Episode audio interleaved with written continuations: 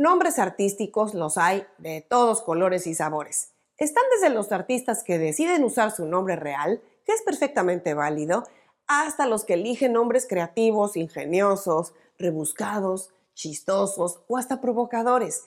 Para todo hay gustos y estilos. Pero en esta época en la que cada vez más artistas nuevos surgen todos los días, es lógico que haya nombres que se repitan o que se parezcan mucho entre sí. Incluso, aunque las plataformas digitales tienen muchos años permitiendo duplicados, cada vez está más cerrada la opción a usar un nombre que ya exista, especialmente si es un nombre creativo u original. Es por esto que el registro del nombre como una marca comercial cobra importancia entre los artistas y demás personas públicas, porque es una parte vital de sus activos. Pero aunque es recomendable registrar tu nombre artístico, la realidad es que no siempre se puede registrar y aún siendo posible, el registro tiene sus límites. En este programa te voy a dar más detalles sobre los casos en que se puede hacer el registro, los casos en los que no, cómo puedes hacerlo y qué pasa si tu nombre no es susceptible de registro. Soy Ana Luisa Patiño y estás en mi disquera, la casa del artista independiente bien informado.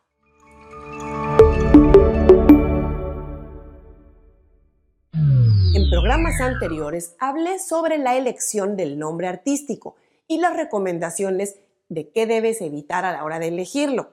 Te lo dejo en las notas por si no lo has visto. El caso es que si ya tienes tu nombre, es muy recomendable formalizar tu derecho exclusivo a usarlo a través de un registro, especialmente si es un nombre original. Esto no es un requisito para lanzar música, ni para llevar a cabo actividades comerciales como artista o grupo, ya que las plataformas digitales no piden que los nombres estén registrados legalmente. Sin embargo, el no tener tu nombre registrado te expone no solo a que haya duplicados, sino que eventualmente puedes tener problemas a nivel uso comercial, sobre todo si otro artista o grupo que ya usan el mismo nombre deciden un día registrarlo y se les autoriza. El registro de nombre artístico te dará la protección legal que necesitas para usar tu nombre artístico y evitar que otros lo usen sin tu consentimiento. Entonces vamos a ver dónde debes registrar tu nombre artístico. El registro del nombre es un trámite que se hace ante la entidad encargada de registros de marcas y patentes. La mayoría de países tienen una oficina encargada de esto. Y no solo se registran ahí los nombres de artistas, sino las marcas en general. En México es el INPI, que es el Instituto Mexicano de Propiedad Intelectual. En Estados Unidos es la Oficina de Marcas y Patentes. En Argentina, el Instituto Nacional de la Propiedad Industrial. En España, la Oficina Española de Marcas y Patentes. Y así en cada país. Para saber cuál es la que corresponde según donde vivas, puedes hacer una búsqueda en Google poniendo registro de marcas y patentes. Ojo, Siempre hay despachos o servicios particulares que se anuncian en línea y ofrecen hacer estos registros.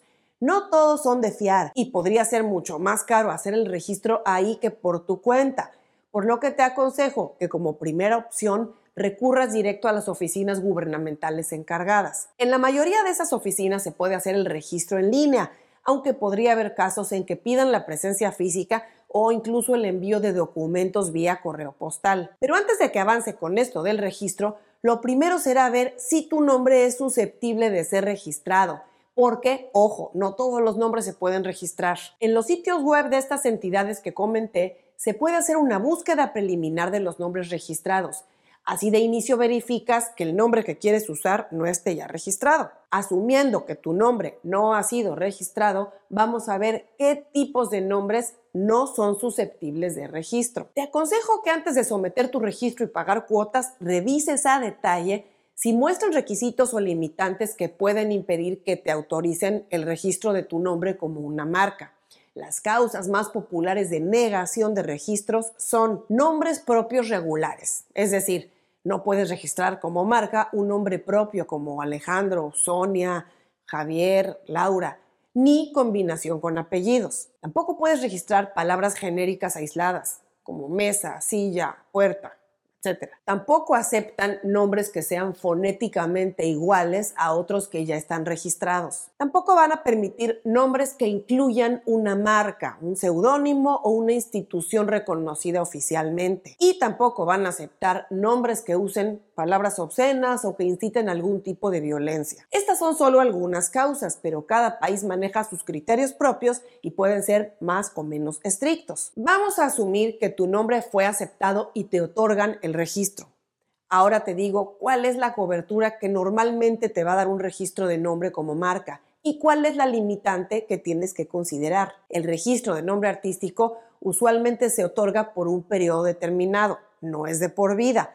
Podrían ser 10 años o incluso 20, según las políticas de cada oficina. Lo más importante a mencionar es que ese registro de nombre artístico a nivel marca te autoriza su uso con fines comerciales solo en el país de registro.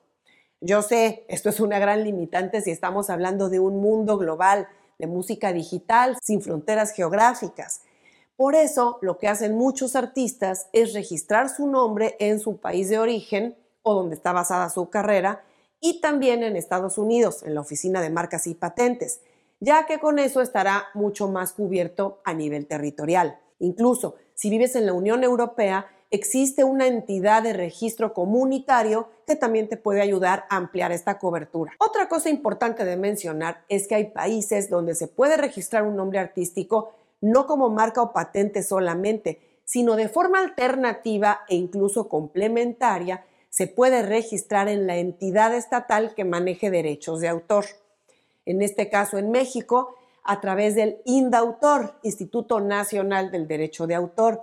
Se puede obtener ahí un certificado de derechos de autor, que, ojo, es distinto al título de registro de marca y patente que otorga el INPI o la entidad de propiedad intelectual. Este certificado que se da a nivel derechos de autor, en México al menos, se llama Reserva de Derechos al Uso Exclusivo de Actividad Artística. Y hay algunos otros países que también manejan el registro de nombre en la entidad de derechos de autor. Y digamos que bajo un registro como este, tu nombre artístico quedaría cubierto únicamente a nivel artístico y musical.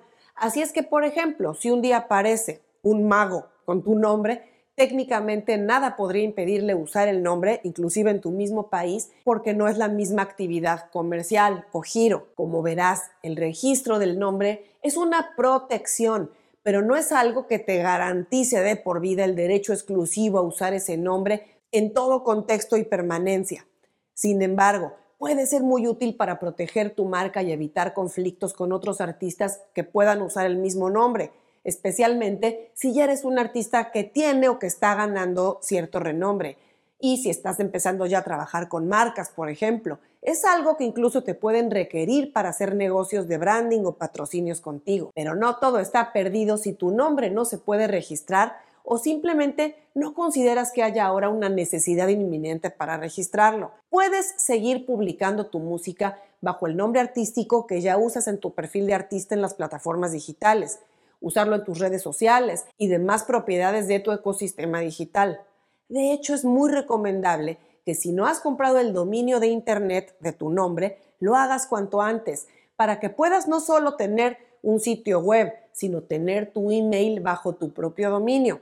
Esto te va a mostrar mucho más profesional. En muchos países, el uso de un nombre artístico de manera constante y prolongada consigue también ciertos derechos de uso común digamos que aunque no hay un registro de forma legal, si usas tu nombre artístico de manera constante y te haces conocido bajo ese nombre, es posible que adquieras derechos de común uso sobre él. Esto significa que podrías tener derechos legales para proteger tu nombre artístico de ser usado por otras personas. Revisa con alguna entidad o un abogado en tu país. Porque repito, esto varía según cada territorio. Y además, como he dicho antes, yo no soy abogado, así es que para mayor detalle sobre tu caso particular o sobre la legislación en tu país, te recomiendo que consultes con un experto. Finalmente, mencionar el nombre artístico, aunque es muy importante porque es parte esencial de tu carta de presentación, tampoco garantiza el éxito. Recuerda que el artista hace al nombre y no viceversa.